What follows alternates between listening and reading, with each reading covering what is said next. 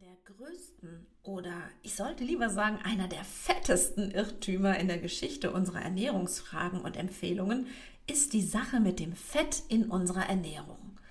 Ob Fett aber überhaupt für unser Bauchfett verantwortlich ist und welches Fett du lieber meiden solltest, darum geht es heute. Interessant für dich? Dann geht's jetzt los.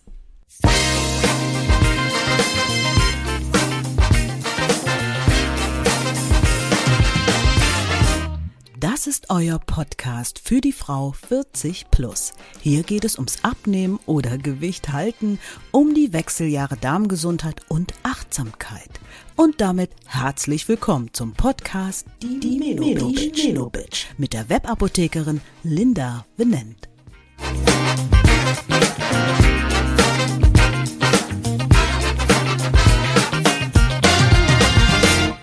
Heute mit der Folge warum es dem Fett so häufig an den Kragen geht. Ich habe dir schon in der letzten Folge der Menobitch eine Menge über Fette erzählt, aber nur über einen ganz, ganz kleinen Teil des großen Fettreichs.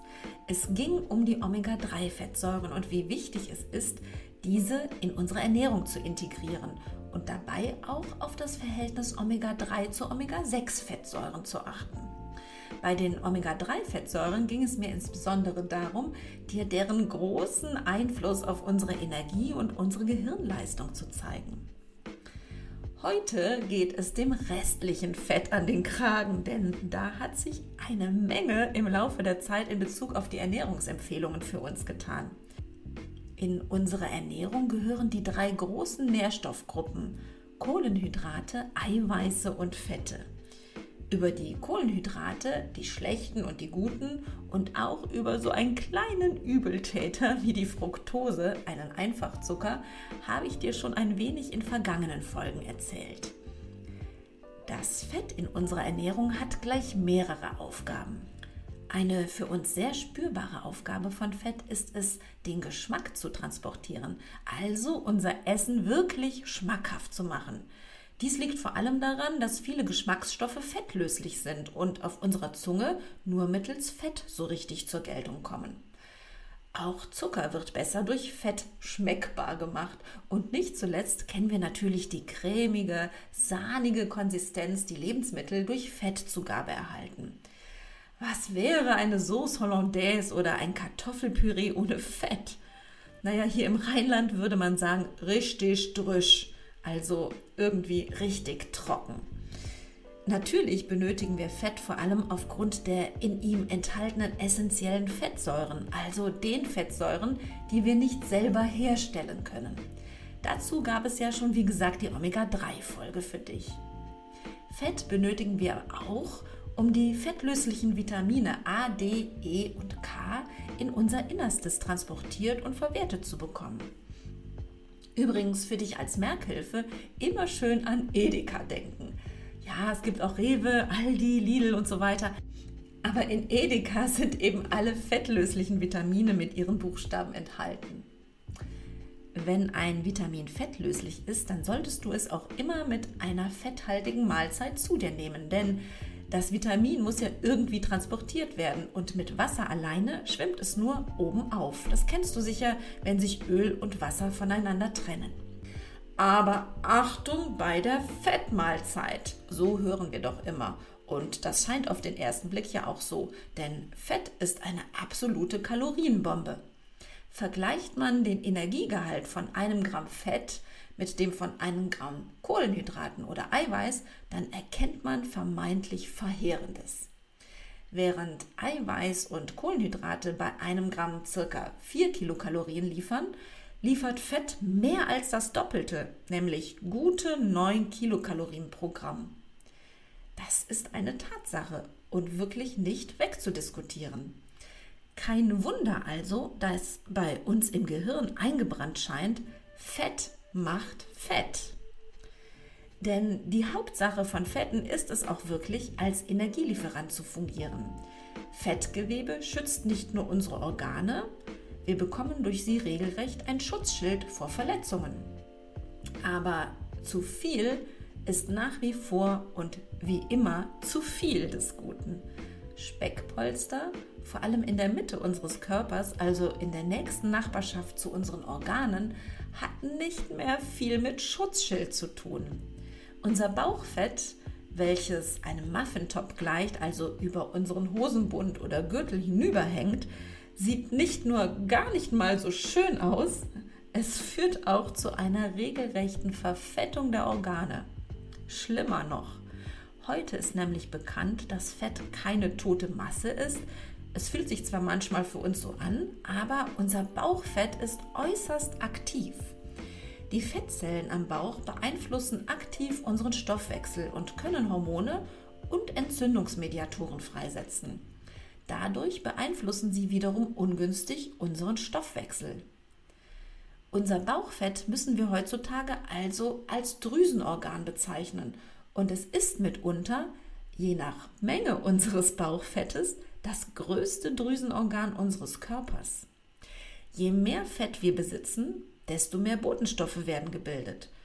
Am schädlichsten sind wahrscheinlich Botenstoffe der Hormongruppe, worunter auch unser Sättigungshormon Leptin zählt, welches bei zu viel an Bauchfett regelrecht aus dem Gleichgewicht kommt und einen Teufelskreis beginnen lässt.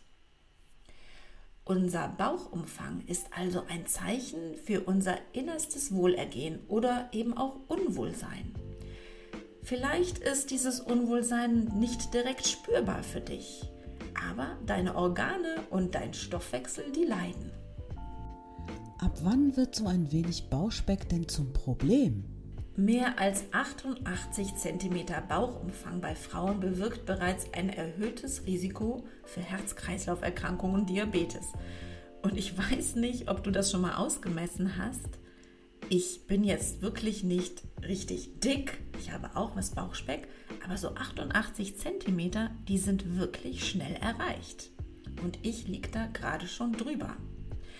Wenn du einen erhöhten Bauchumfang hast, dann aber so 5 bis 10 Prozent deines Körpergewichtes ganz moderat und gesund abnimmst und damit also deinen Bauchumfang verringerst, dann passen nicht nur deine Hosen und Röcke wieder besser, sondern dann verringerst du gleichzeitig dein innerstes Bauchfett um bis zu 30 Prozent.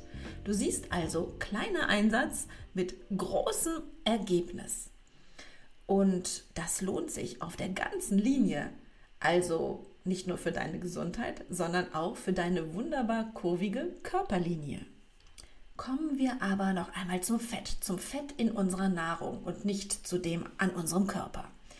Fast 40 Jahre lang war eben dieser Satz Fett macht Fett in unser Gehirn eingebrannt.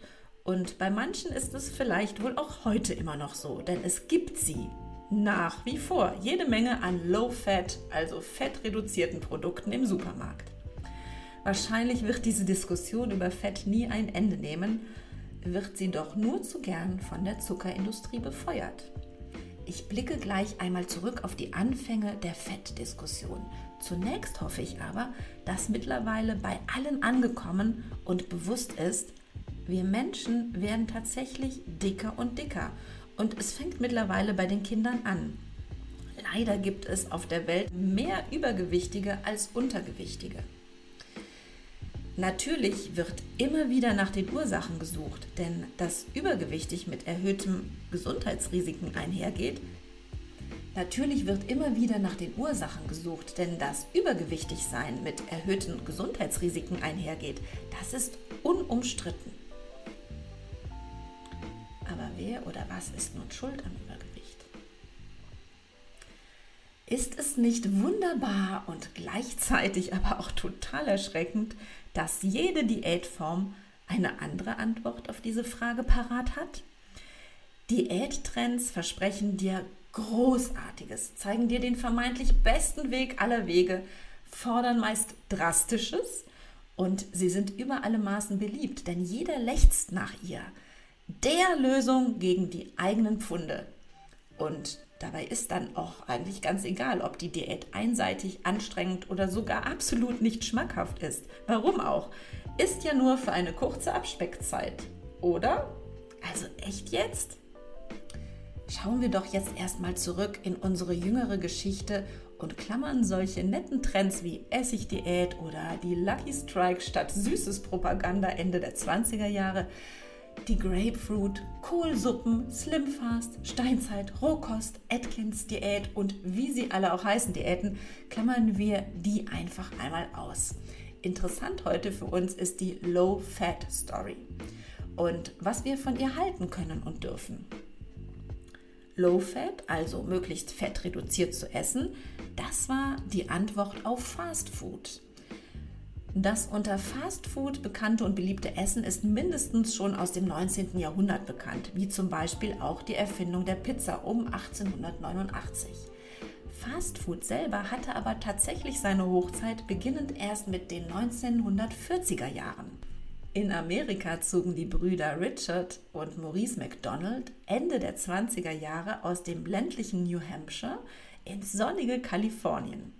Ihr Ziel war es, noch vor ihrem 50. Lebensjahr ihre erste Million gemacht zu haben. Kann man ja mal sich vornehmen. Und tatsächlich, die Geschichte ist weltweit bekannt. Aus dem ersten Drive-In-Schnellrestaurant wurde die allseits bekannte Fastfood-Kette. Und weil in Amerika immer alles ein wenig früher und meistens auch größer als im Rest der Welt stattfindet, gehörte mit dem Anstieg des Wohlstandes in der Nachkriegszeit Fast Food schon bald zum Lebensstil. Vor allem im schon damaligen America First oder Make America Great Again Gedanken. Naja, das Great Again, also das Wiedergroßsein, gab es auch damals wirklich schon. Allerdings eine andere Größe, eine Größe beim Gewicht. Es gab ein großes Übergewicht. Mit der Zeit bemerkte man, dass die Rate an Herz-Kreislauf-Erkrankungen und den daraus resultierenden Todesfolgen stetig anstieg. Und der Verdacht lag also nahe, dass die veränderten Nahrungsgewohnheiten der Grund dafür seien. Der oder die Schuldige wurde gesucht. Und wie macht man das gerne, um es der Bevölkerung schwarz auf weiß zu präsentieren, wer an allem schuld ist? Man macht Studien, die die Schuldigen oder die Guten ausfindig machen sollen. Schon Ende der 50er Jahre zeichnete sich das Ergebnis ab. Zucker, so wie wir ihn in unserer westlichen Welt konsumieren, ist Gift und der Hauptverursacher für die beschriebenen Herz- und Kreislauferkrankungen. Ich wiederhole das zur Sicherheit noch einmal. Zucker ist Hauptverursacher für die beschriebene Misere. Aber es kam dann doch erstmal die Low-Fat-Hysterie. Richtig, es folgte eine Welle mit Low-Fat-Richtlinien. Tja, denn wenn einem das Studienergebnis nicht passt, dann, naja, dann tut man was daran oder dafür oder eben dagegen, je nachdem, von welcher Seite man es betrachten möchte. Naja, die Zuckerindustrie sah jedenfalls ihren Profit schwer in Gefahr und das sowohl bei Süßigkeiten als auch bei Getränken oder sagen wir mal bei dem, was als Getränke bezeichnet wird. In einem Bericht von Das Erste wird wunderbar beschrieben, dass mittlerweile Teile der Gesprächsprotokolle von John Hickson, einem der Top-Zuckerlobbyisten und Präsident der Sugar Research Foundation, veröffentlicht wurden. Hickson erklärte damals in den eigentlich nicht für die Öffentlichkeit bestimmten Gespräche ganz genau, dass man gegen dieses den Zucker niederschmetternde Ergebnis mit eigener Forschung, Kampagnen und Gesetzen angehen müsse. Und so beschloss er, die Datenlage 1964 einfach zu manipulieren. Dies tat er mittels zwei der renommiertesten Ernährungsexperten der Harvard University, die sogar bis dahin den Zucker ins Abseits gestellt hatten und daher nun umso glaubwürdiger waren mit ihrer vermeintlichen Kehrtwende. Professor Mark Hexted und Professor Frederick Stair sollen für 50.000 Dollar Studien uminterpretiert und zusammengefasst haben. Ergebnis? Nicht Zucker, sondern Fett wurde für die Herz-Kreislauf-Probleme verantwortlich gemacht. Und was in einer der bedeutendsten Fachzeitschriften von bedeutenden Wissenschaftlern veröffentlicht wird, das stimmt oder wird als gegeben angesehen. Und so veränderte dies die Ernährungsempfehlungen überall auf der Welt. Es traute sich noch nicht einmal mehr jemand an dieses Thema Fett versus Zucker ran. Denn die Zuckerlobby war so groß, dass es ihnen möglich war, Karrieren von Zuckergegnern zu zerstören. So erging es zum Beispiel dem britischen Mediziner John Yudkin, der sich gegen die manipulierten Studien stellte und gegensprüchliche Studien aufführte. Das Ergebnis in den 80er Jahren ist bekannt. Low-Fat, Fat-Free Produkte, wo das Auge hinsah. Dass weniger an Fett nicht wirklich gut schmeckt, das haben wir zu Anfang ja geklärt. Und daher war die Frage groß, was tun ohne Fett als Geschmacksverstärker und Transporter für Aromastoffe? Die Lösung für dieses Problemchen war und ist immer noch doppelt hart. Nicht nur wurde Zucker fälschlich rehabilitiert, nein, Zucker kam als Ersatz für Fett noch zusätzlich in Mengen in den Lebensmitteln in den Einsatz. Denn wie ich dir in meiner Folge zur Fructose schon erzählt habe, kann Zucker einiges an Geschmacksverlust kompensieren und kommt daher in Low-Fat-Produkten vermehrt vor. Naja, und das, was man in Amerika umgehen wollte, nämlich die Zunahme an Fettleibigkeit, das wurde komplett in den Sand gesetzt. In den frühen 80er Jahren lag die Fettleibigkeit noch bei 13 Prozent, stieg mit der Low-Fat-Empfehlung und den daraus resultierenden Zuckerkonsum schnell auf 37 Prozent. Nicht nur, dass Low-Fat-Produkte mit Zucker angereichert wurden, nein, wenn man weniger Fett isst, welches ja Energie liefert, dann muss man seine Energie vermehrt über Kohlenhydrate, allen voran den ungesunden Einfachzuckern, erhalten. Es lebten die Kohlenhydrate und ihr Konsum. Leider gibt es diese Lobbyisten überall und so sitzt bei uns zum Beispiel das Ministerium für Ernährung und Landwirtschaft unter einer Führung. Ein, ein absoluter Interessenskonflikt, wenn du mich fragst. Wie kann ich auf der einen Seite unsere Landwirte zum Beispiel bei der Milchviehwirtschaft subventionieren und auf der anderen Seite objektive Ernährungsempfehlungen geben? Ist das wirklich noch objektiv aus ein und der gleichen Stelle? Dies funktioniert meines Erachtens schon nicht bei der Milchwirtschaft, zu der ich dir bereits an anderer Stelle mal eine eigene Folge angekündigt habe. Es funktioniert auch nicht bei der Deutschen Gesellschaft für Ernährung. Die Gelder erhält von wem? Ich weiß es nicht so genau, aber wenn ich noch einmal das Beispiel Amerika ins Feld führen darf, auch in 2019 gab es eine Veröffentlichung in einer renommierten amerikanischen Wissenschaftszeitschrift, die besagte, dass es kein Problem sei, weiterhin so viel rotes und verarbeitetes Fleisch zu essen wie bisher, denn es gäbe keine negativen Auswirkungen für die Gesundheit. Die Kritik? Vielseitig. Einen Punkt möchte ich hier aufgreifen. Der leitende Autor des Artikels hatte oder hat Verbindung zur Lebensmittelindustrie. Hm, verstehst du? Und ähnliche Beispiele für vermeintlich gute Ernährungsempfehlungen, die von irgendeiner Stelle, Firma oder Lobby vielleicht subventioniert werden, gibt es vielfach. Was machen wir nun aber mit unserem Fettkonsum? Wenn ich jetzt die Deutsche Gesellschaft für Ernährung zitieren mag, die übrigens zu 70 bis 75 Prozent vom Bund und Ländern über öffentliche Mittel finanziert wird und äh, Moment mal, die übrigen 25 bis 30 Prozent, ah, die werden aus Gebühren für Veröffentlichungen und Medien, Honoraren für Beratungen, Teilnehmerbeiträgen zu Veranstaltungen und Mitgliedsbeiträgen finanziert.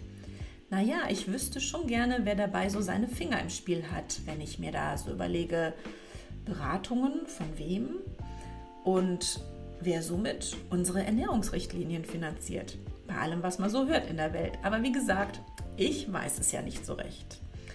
Also die DGE empfiehlt nicht mehr als 30% Fett bezogen auf die Gesamtkalorienmenge oder auch unsere Nahrungsenergie am Tag zu verzehren.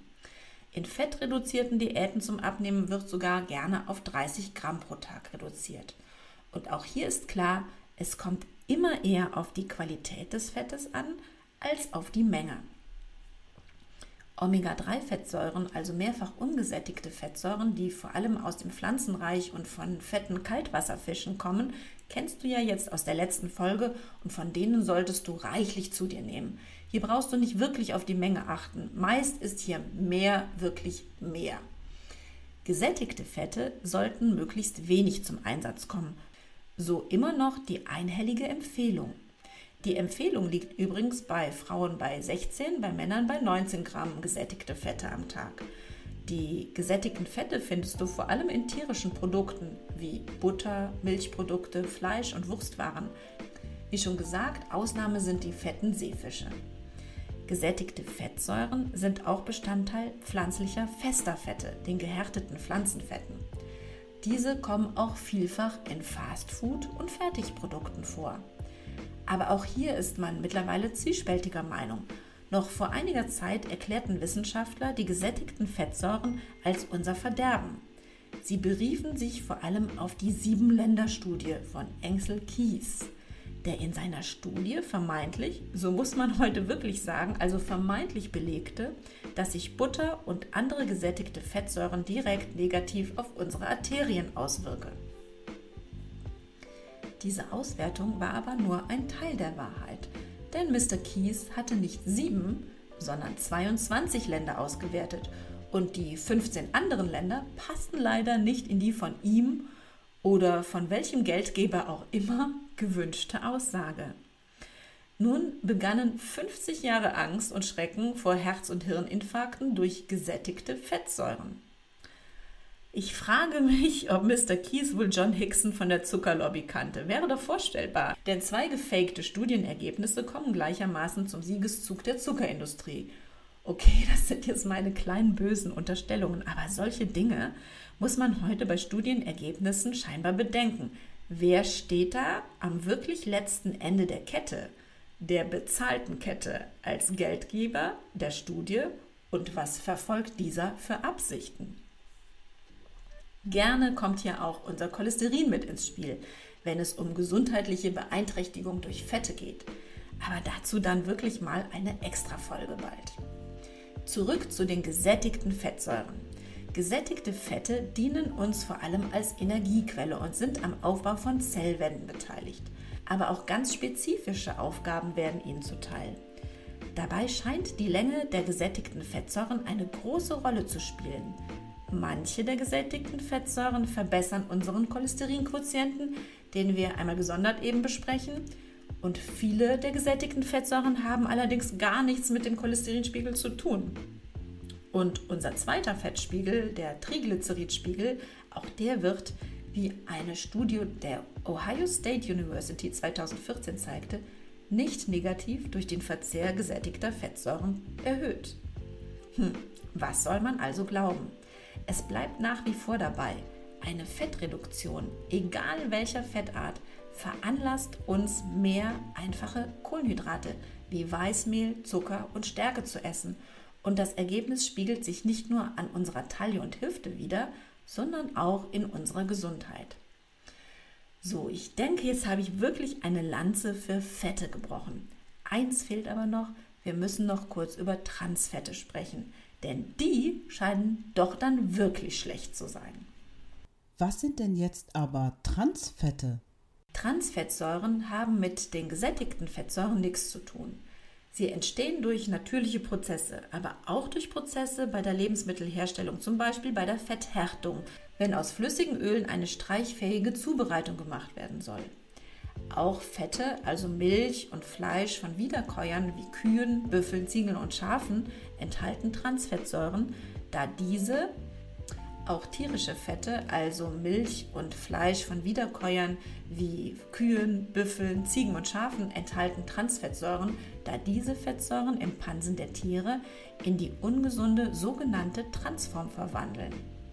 Das Trans der Fettsäuren erkläre ich dir gleich noch. Vor allem nehmen wir Transfette auch durch Fertigprodukte in uns auf. Fast Food, frittiertes wie Chips oder Pommes, diverse Backwaren, Süße und auch einige Margarinen und Streichcremes. Also, tja, das Trans. Eigentlich handelt es sich bei den Transfettsäuren um vormals gesunde, ungesättigte Fettsäuren, die dann aber durch Einflüsse von außen eine Veränderung ihrer sterischen Struktur erfahren. Sterisch. Das ist die Stellung der Atome in der chemischen Verbindung untereinander. Und diese wird verändert durch äußere Einflüsse, was eine massive Auswirkung hat. So kommt es von cis, der normalen Form, zu trans. Das nur so nebenher. Über Transfettsäuren gibt es übrigens nichts Positives zu berichten. Im Gegenteil, sie wirken sich nur nachteilig auf unsere Gesundheit aus und sind daher absolut aus unserer Nahrung zu verbannen. Sie durchlaufen zwar die gleichen Reaktionen im Körper wie ihre CIS-Geschwister, das heißt, sie werden auch in Zellwände eingebaut, mit ihnen kommt es dann allerdings zu veränderten Enzymreaktionen und Änderungen in der Zellstruktur, was unsere kompletten Funktionen empfindlich stören kann. Unsere Zellen sind dann nicht mehr so flexibel und elastisch und es werden vermehrt entzündungsfördernde Substanzen gebildet. Vieles, was daher an Nahrungsmitteln zu vermeiden ist, kennst du schon längst aus anderen Gründen. Erwähnen muss ich dir also wahrscheinlich nicht noch einmal alle Fertigprodukte, die ich dir eben schon aufgezählt habe. Am Schluss möchte ich dir jetzt aber noch erzählen, welche Fette du am besten in deiner Küche verwendest und vor allem bei welcher Temperatur. Nicht alle Öle kannst du nämlich erhitzen und nicht alle sind zum Braten geeignet, denn dabei können eben diese Transfettsäuren entstehen. Zum Braten solltest du Fette verwenden, die ganz unbeschadet die große Hitze überstehen. Immerhin wird es beim Frittieren 180 Grad warm und beim Braten in der Pfanne rund 200 Grad. Das funktioniert am besten mit Fetten, die einen hohen Anteil an gesättigten oder einfach ungesättigten Fettsäuren haben, zum Beispiel Butterschmalz und Rapsöl. Auch Kokosfett ist gut geeignet für diese besonders hohen Temperaturen. Für schonendes Anbraten oder Dünsten von Gemüse und Fisch eignet sich auch Olivenöl. Nur auf das scharfe Anbraten solltest du mit Olivenöl verzichten. In der kalten Küche, sprich bei Salaten und so weiter, sind vor allem Olivenöl, Leinöl und Walnussöl der Renner. Du weißt schon wegen der Omega-3-Fettsäuren, also der mehrfach ungesättigten Fettsäuren. Verwende weniger billige Öle, also weniger Sonnenblumen- und Maiskeimöl, da bei diesen das Fettsäuremuster wesentlich schlechter ist. Dazu kannst du aber auch noch einmal bei den Omega-3-Fettsäuren, also in der letzten Folge der Menobitch, reinhören. Dazu findest du dann auch ein Download auf www.diewebapothekerin.de/show. Beim nächsten Mal geht es entweder um die Milch, also Calcium, Osteoporose und die Milchlobby, oder ich mache fettig mit dem Cholesterin weiter. Oder aber es geht um die Schlafstörung in den Wechseljahren. Oh, ups, du siehst, bei so viel Auswahl weiß ich gar nicht, wo ich weitermachen soll und ich freue mich, wenn du dich überraschen lässt und du dann wieder dabei bist. Wenn du nichts verpassen möchtest, dann abonniere gerne die Menobitch auf Spotify oder Apple Podcasts. Bis zum nächsten Mal. Ich freue mich auf dich. Deine Webapothekerin Linda.